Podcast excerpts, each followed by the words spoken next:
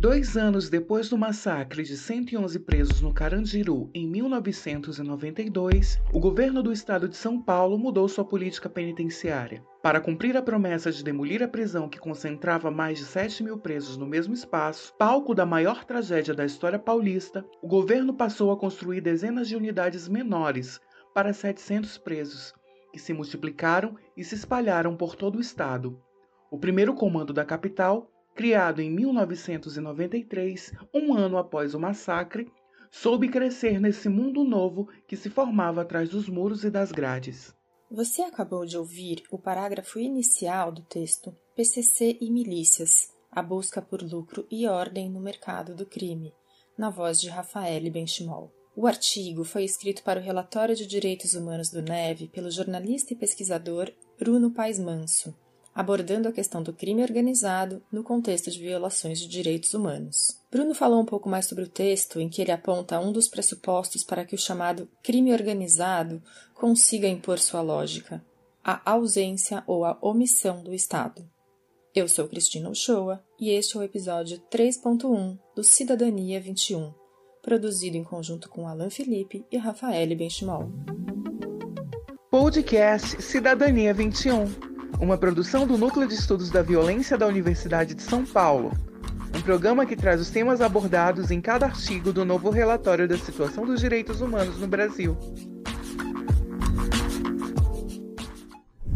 O autor do texto sobre milícias no contexto dos direitos humanos no Brasil, Bruno, observa há muitos anos as dinâmicas reais do crime e hoje é um dos principais autores sobre o tema do crime organizado e especificamente milícias. Alguns dos grupos de poder paralelo que operam sob força da violência física surgiram dentro do sistema prisional. E o Bruno explica por que isso aconteceu, lembrando do caso do PCC, o primeiro comando da capital, em São Paulo.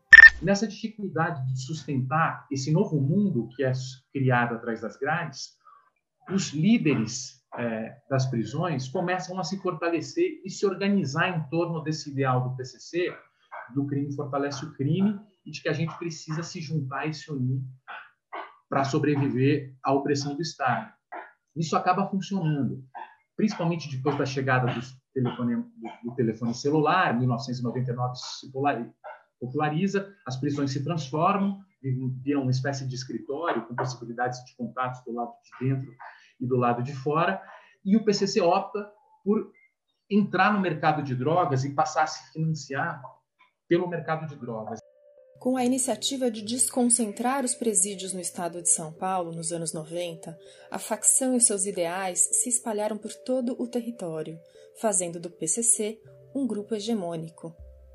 Foi um contexto um pouco diferente do que se passou no Rio de Janeiro, tema do episódio 3.2 do Cidadania 21. Para não perder, se inscreva no canal do Núcleo de Estudos da Violência da USP no YouTube e assine o Cidadania 21 nos principais tocadores de podcast. O Cidadania 21 traz destaques dos textos do Relatório de Direitos Humanos no Brasil, junto com rápidas conversas com seus autores. Para ler os artigos completos, acesse o site www.neve.prp.usp.br e entre na aba Relatório de DH.